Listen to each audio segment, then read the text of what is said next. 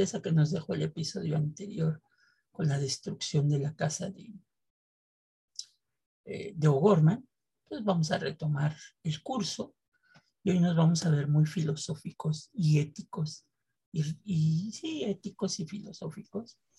vamos a hablar de una pintura que se llaman Los Proverbios Flamencos de Peter Brugger, el viejo, en este episodio de Una taza de café llena de historia del arte. Eh, esta obra de los proverbios flamencos es, como ya les dijimos, es una obra de Peter Brugger, el viejo, él es eh, flamenco. Los flamencos serían los Países Bajos ahora, ¿no? Holanda, bueno, Bélgica. Que los flamencos, según yo, es un animal, ¿no? son flamingos. Pues se parecen. Pues se parecen, pero bueno. Un punto a la ignorancia. Avanza cinco casillas, dice. Ya me la ignorancia, muchas gracias. Es, eh, esta pintura es un óleo sobre tela de roble que fue pintado en el año 1559. Mide 117 centímetros de alto por 163 de ancho y actualmente se exhibe en la, eh, perdón en mi alemán, Gamail Galerie de Berlín, Alemania. ¿no? Entonces, yo creo que debe ser así como eh, Gemal, ¿no? Así como Gemaldi. Gemaldi. ¿no? Sí, Gemaldi Galerie de Berlín, Alemania. Si hay alguien que nos oye en Alemania, que si nos escuchan, pues hay que nos digan cómo se, se pronuncia, ¿no? como dirían en mi pueblo. Pero también esta pintura tiene otros nombres con la que es conocida, como la pintura de la capa azul o el mundo del revés, ¿no? No crean que es este, como el jueguito y la cancioncita del, del mundo del revés, ¿verdad? Pero bueno.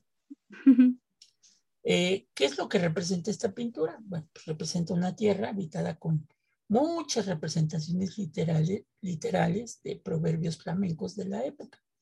Algunos conocidos hasta la época. ¿eh? La pintura rebosa de referencias y todavía se pueden identificar la mayor parte de ellas, mientras que muchos de los proverbios han sido olvidados o nunca se tradujeron a otros idiomas y algunos sí, pues como les digo, se siguen usando.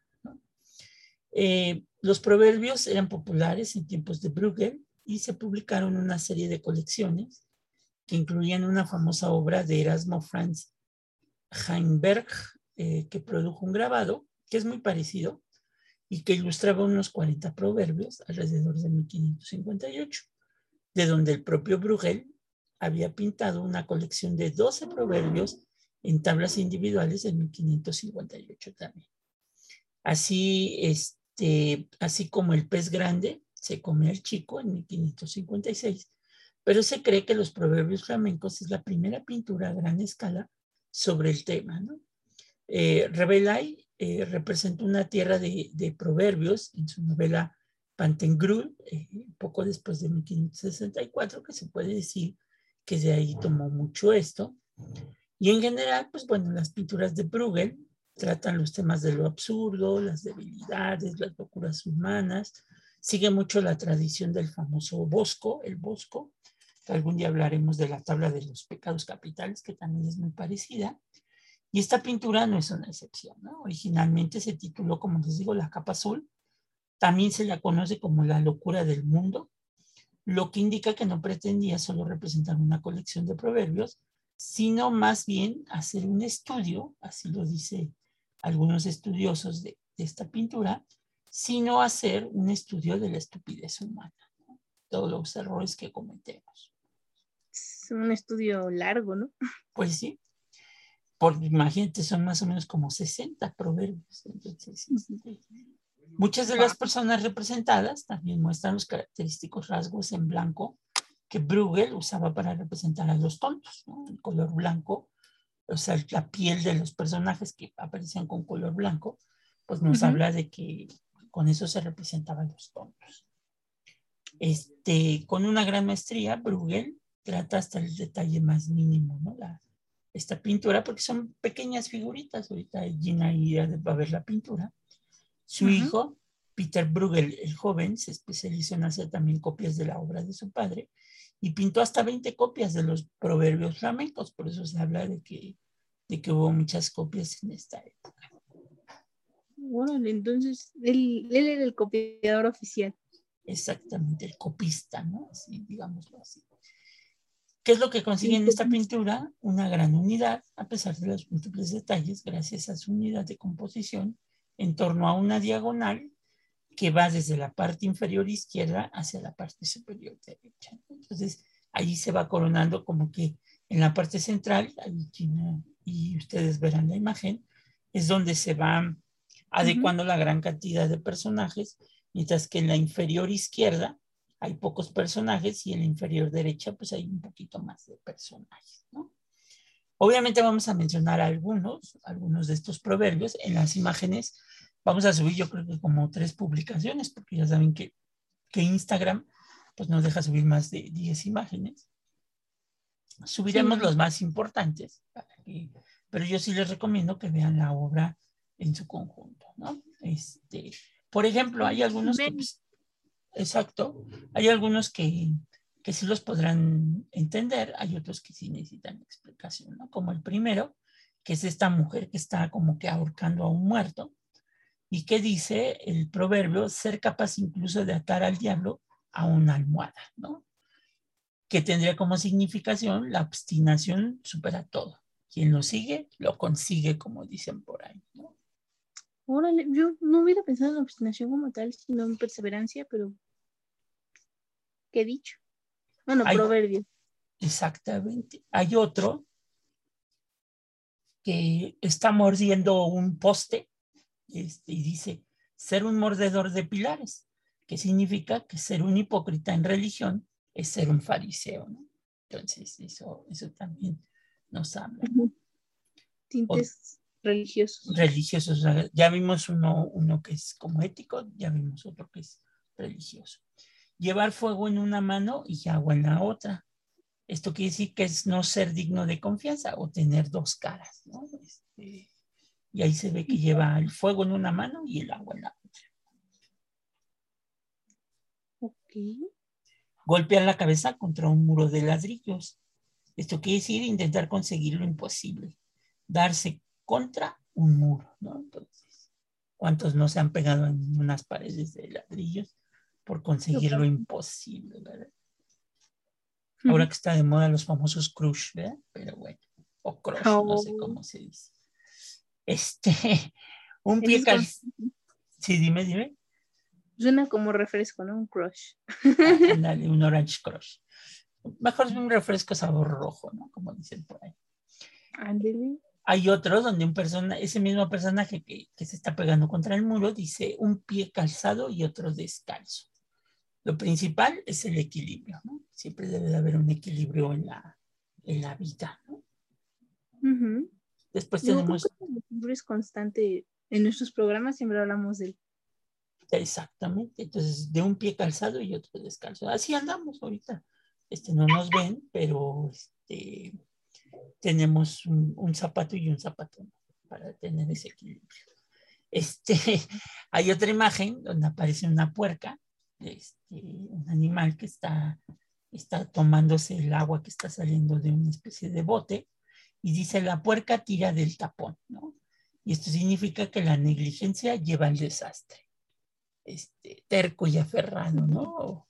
Este, o como decía mi abuela, este, terco como la mula que tiró a Cristo. No sé si la mula habrá tirado a, a, Cristo, ¿no? Pero así decía mi abuela. De lo de Sí, sí, tiene un sentido, ¿no? Hay otro donde está un personaje con un gato y le está poniendo ahí un cascabel y dice ponerle el cascabel al gato, ¿no? Es, es el proverbio y dice atreverse a hacer algo difícil o peligroso, idéntico en castellano, ¿no? A ver, traten de ponerle un, cascabel a un gato a ver qué pasa. Son arriesgados, los gatos te pueden atacar, ¿no? Se sienten enojados y dicen, ahora sí. Exactamente. Hay otro que dice una esquila ovejas, otra cerdos. Esquilar es quitarles la, borrega a las, a las, a las ovejas. Pelo.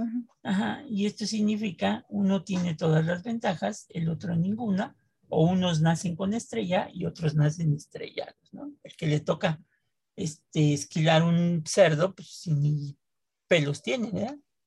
No, súper fácil. Bueno, más fácil que una oveja. Sí, este, hay otro que dice, aquí no se fríe el arenque, ¿no? Entonces, este, dice, las cosas no marchan según lo planeado, ¿no? Entonces, ahí también. ¿El arenque es pescado? Mándeme. El arenque es un pescado, ¿no? Es un pescado, exacto. Ponerse la tapa en la cabeza. Esto significa acabar asumiendo la responsabilidad, ¿no? Es como ponte, ponte en mis zapatos, ¿no? Ajá, ajá, ese. Exactamente. Hay otro donde está un pez que dice el arenque cuelga de sus propias agallas. Que quiere decir que tienes que aceptar la responsabilidad de tus propios actos. Hasta responsable o si no, pues de qué sirves.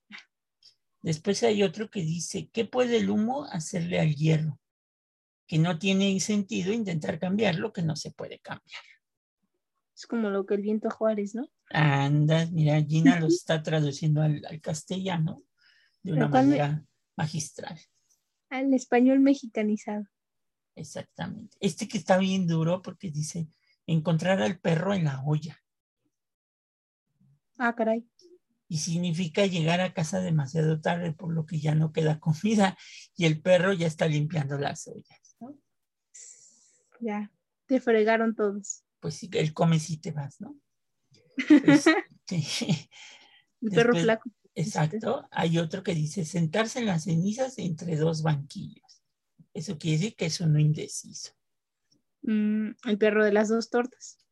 te quedaste como el perro de las dos tortas. ni con una ni con otra. Hay otro donde está la tierra y dice el mundo está vuelto al revés. Todo está al revés de como debería. Se demuestra la idea del mundo al revés a través de la orbe con la cruz hacia abajo. ¿no? Entonces la cruz está hacia abajo, ¿no? Es un caos. Mm. Ahorita, por ejemplo, en estos tiempos de pandemia que vivimos, pues podríamos decir, el mundo está vuelto al revés. Está patas para arriba. Patas para arriba. Este, ay, no, este está muy grosero, este, porque está en una letrina. Este, dice cagarse en el mundo. la, explicación, la, explicación es despreciar o odiar todo. es, una frase muy española, ¿no? El famoso me cago en la hostia, dice. Ándele, justo en esa Exactamente.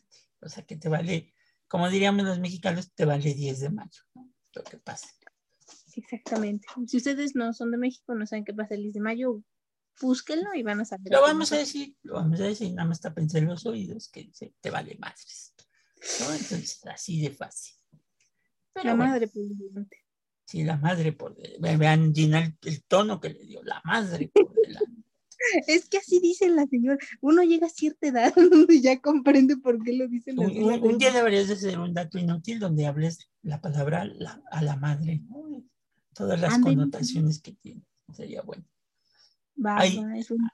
hay, otro que se llama Los dados están echados. Que, pues ya, ya, ya no se puede hacer nada para variar el resultado, ¿no? La suerte está echada, Este que también es muy interesante porque este dice, los tontos consiguen las mejores cartas, que la suerte puede triunfar sobre la inteligencia. Todos los tontos tienen suerte. Sí, la ignorancia es tremenda luego, luego siento que eso ayuda bastante a las personas porque mientras más sabes, menos quieres saber porque es más peligroso. Este, aquí quedaría el de ¿qué? verbo mata carita. Podría ser. Sí, sí, la connotación es parecida. Exacto. Mirar a través de los dedos. Ser indulgente o hacerse de la vista gorda. Entonces ya pueden decir, ay, hiciste de la vista gorda digan, pues miraste a través de tus dedos, ¿no? Pues no se puede hacer, ¿no? Se me acaba de ir este otro dicho mexicano que podría ayudar en este proverbio. Ay, se me escapó, ¿eh? Pasemos a ver si vuelve. Exacto. Ya saben que el alemán a cada hora llega con Gina también. Ya, ya se me pegó. Exactamente. Sacar la escoba y está ahí una escoba afuera y dice, divertirse mientras el amo está afuera. Mm, mientras no esté el gato, los ratones. Los ratones hacen fiesta, ¿no? También significa casarse bajo el palo de la escoba. que es vivir juntos sin estar casados, estar arrejuntados. ¿Cómo causa problemas? Tiene que si teniendo un contrato de por medio hay problemas, ahora sin contrato, pues está difícil. ¿no? Hay otro, este, hay uno donde está el techo y dice el techo tiene listones, que podría haber fisgones, las paredes tienen oídos o hay una coca en el, este, en el alambre o en el refri, ¿no? Hay pájaros en el alambre y todo Las paredes oyen. Las paredes oyen, sí. Después hay otro donde está un personaje que tiene un vendaje por un dolor de muelas y dice tener dolor de muelas detrás de la oreja, fingir estar enfermo. Mm.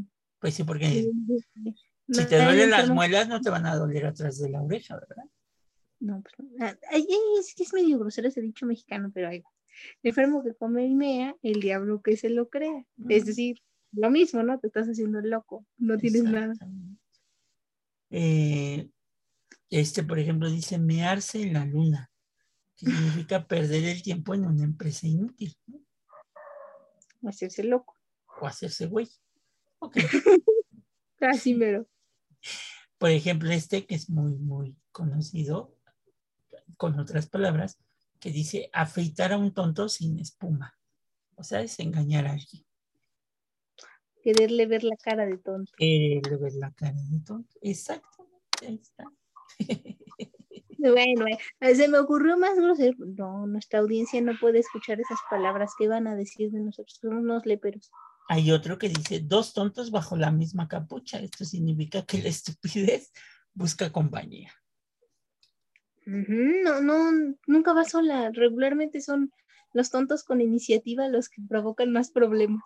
Exactamente. Em, vamos a ver si hay otro que es interesante. Aquí hay otro que dice correr como si ardiera. Ay, no, perdón, ese no, ese no. Nos lo saltamos, olvídenlo. ¿Qué significa correr como alba que lleva el diablo? pero, pero en, flamenco es correr como si te ardiera culo. Entonces, mm. este, estar muy angustiado, correr como alma que lleva el diablo, ¿no? ya saben dónde traen el fuego, ¿no? qué horror. Después hay otro que dice lanzar plumas al viento, trabajar infructuosamente en algo, ¿no?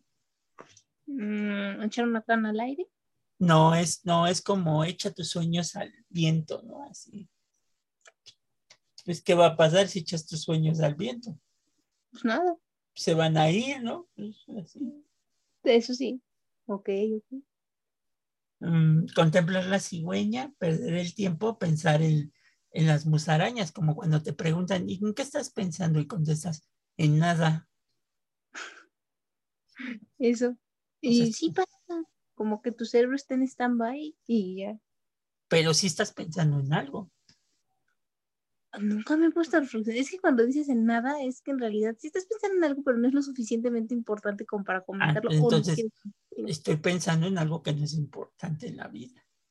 Ah, pero, en, en, nada necesitarías ahí una preparación mítica, tipo monje Dalai Lama, así para tener tu mente en zen.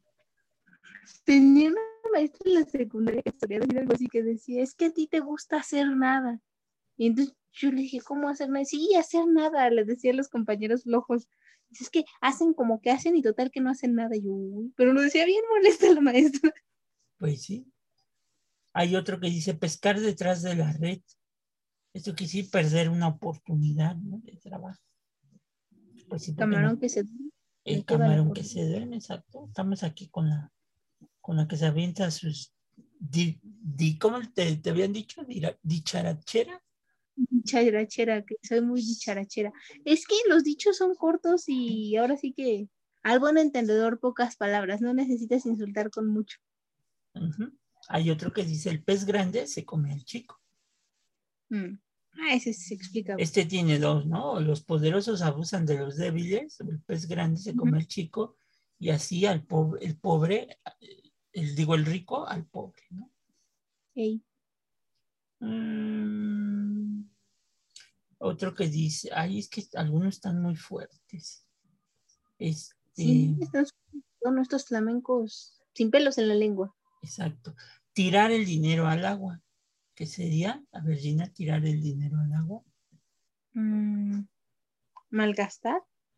Pues aquí se supone que la explicación es echar la casa por la ventana. Mm, Es lo mismo, ¿no? O sea, hacer un gasto exorbitante para algún tipo de evento o, situación. Exactamente. Eh, dice que no te preocupes de quién es la casa que se quema mientras puedas calentarte en las llamas, ¿no? Qué fuerte es Esto este. es Como de que lloren en tu casa, que lloren en la mía. Exacto. Es- y esto significa aprovechar cada oportunidad sin pensar en las consecuencias para otros.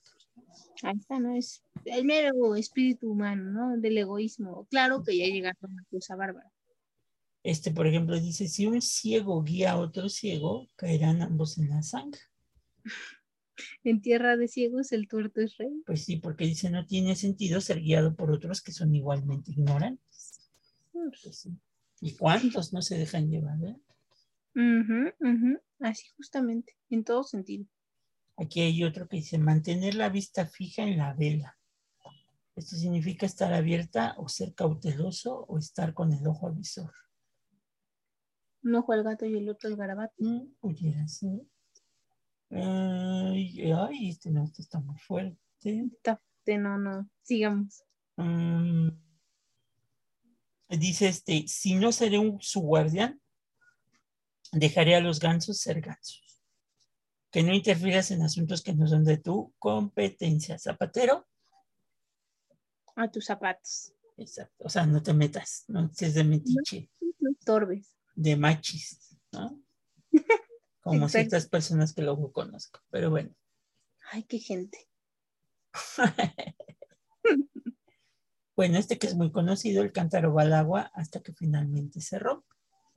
Cuando el río suena, agua lleva. Exacto. Y esto significa exponerse frecuentemente a un peligro acaba siempre por tener consecuencias negativas. ¿no? Y sí, Y, sí, y dicho y hecho. ¿no? Dice Sí, sí. bostezar frente al horno. Intentar, intentar más de lo que se puede manejar. Quien mucho abarca. poco aprieta. Exactamente.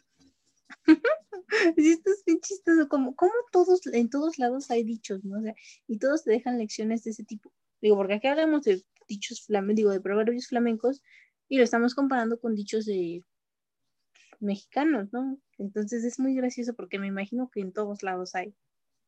Pero cómo los aborda cada lugar es lo chistoso. Exacto. Bostezar frente al horno. No, este ya es el que dijimos, ¿no?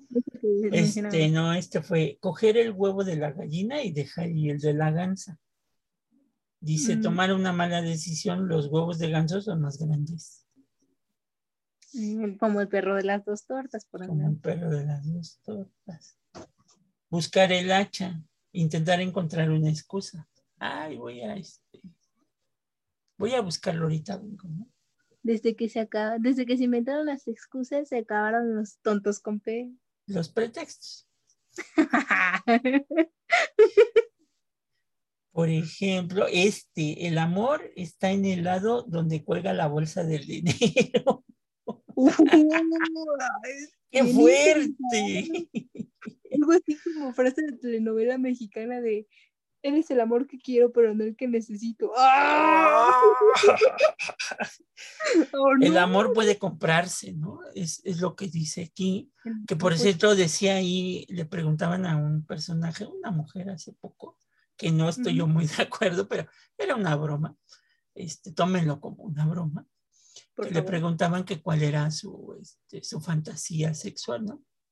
Entonces decía que estar dormida, desnuda en su cama, dormida, y que en eso entrara un señor con un maletín de- lleno de un millón de dólares y que lo dejara sobre la cama, se diera la vuelta y se fuera porque ya se iba a ir de shopping. Bueno, cada quien. ¿A mí qué? ¿no? Entonces, pues sí, el dinero, se, hay también el otro, hasta que el dinero no se pare, ¿no?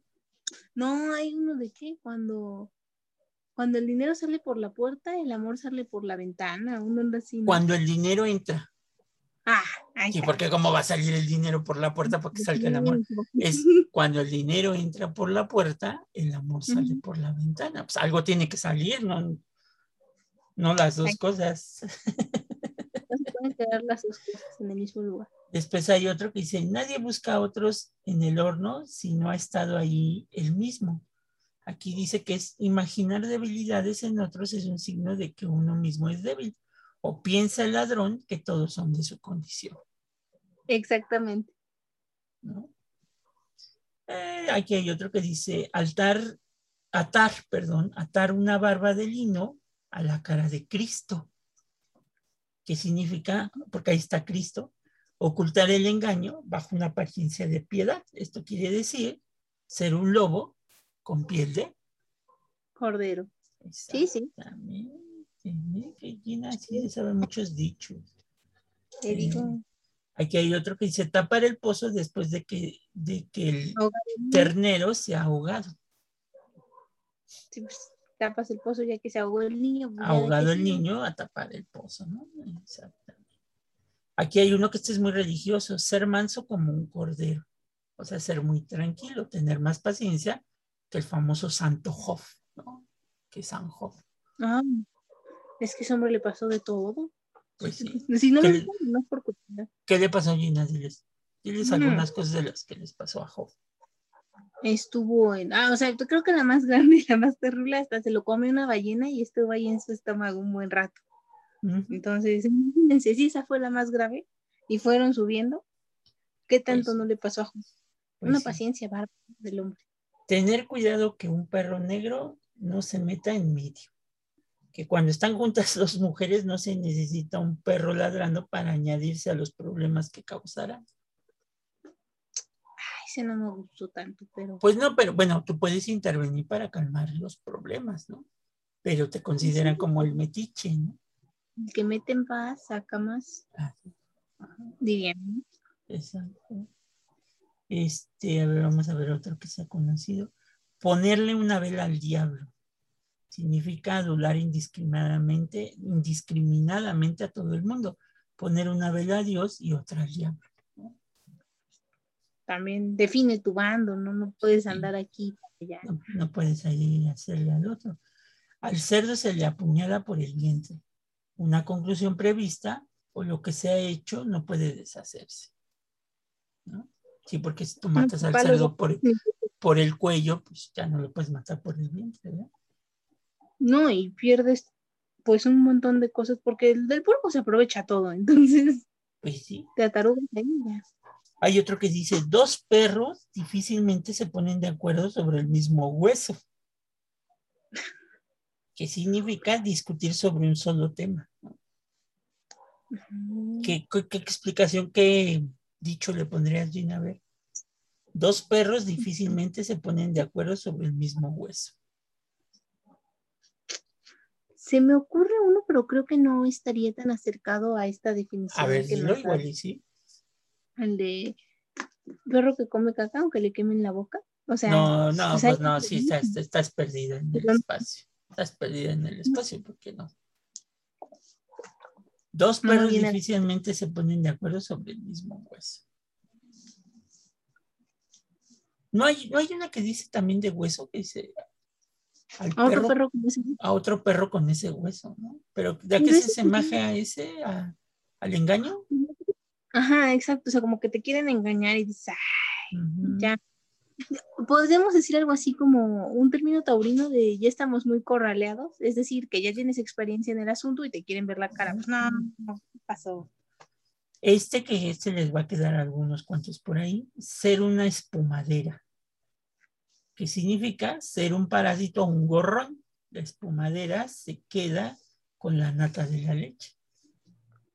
Mm, pues es que a la gorra ni quien le corra. Exactamente. Ya llegaron los gorrones.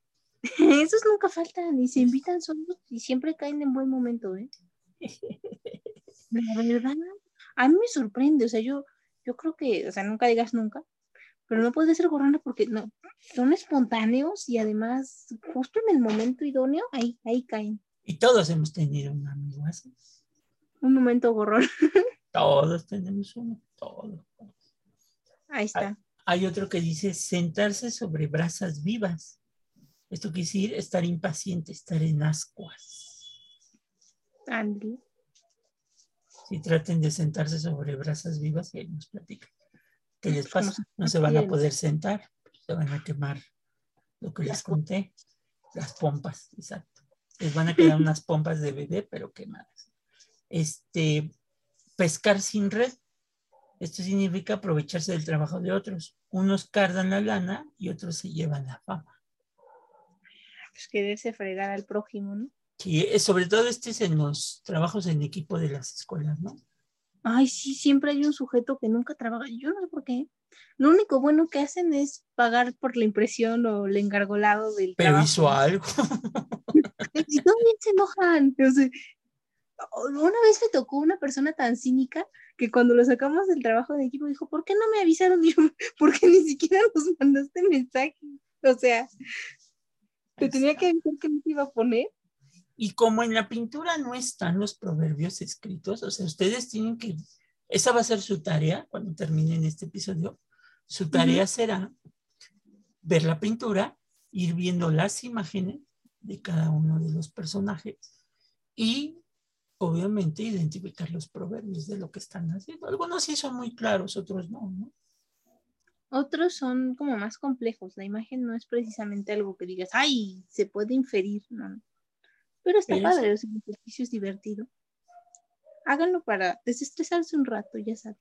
Para que no estén diciendo que no están pensando, están pensando en nada. Porque el ocio es la madre de todos los vicios. Así que y al buen entendedor, pues pocas palabras. Porque acuérdense que esta pintura está hecha en un momento en que la gente no sabe leer. Eso es lo padre de la pintura. Que sepas o no sepas leer, te transmite un mensaje y lo entiendes. O sea, tú, Pues sí. tú entiendes lo que, lo que el pintor quiso transmitir. Pues sí, así es que, pues no se pierdan esta pintura de Pruken, el viejo, y échenle un ojito. Y pues hasta aquí llegamos a este episodio de Una taza de café llena en historia del arte. Este, seguiremos llorando por los rincones por la casa de Juan O'Gorman con tanto, con tanto este, proverbio flamenco. Este, si quieren ahí, vamos a ver si podemos ahí subirles los 60 proverbios y ustedes igual lo pueden, este, los pueden buscar con las imágenes que pongamos. O vamos a poner algunas de las imágenes para que tengan eh, la idea de cómo buscar un proverbio flamenco. Me parece perfecto. Ya saben. Si quieren checar todo esto, está en arroba tlalocanencito. Pues sí. Pero bueno, nos vemos. Cuídate, Gina. Bye, profe. Nos escuchamos la siguiente semana. Sale al buen entendedor, pocas palabras. Adiós.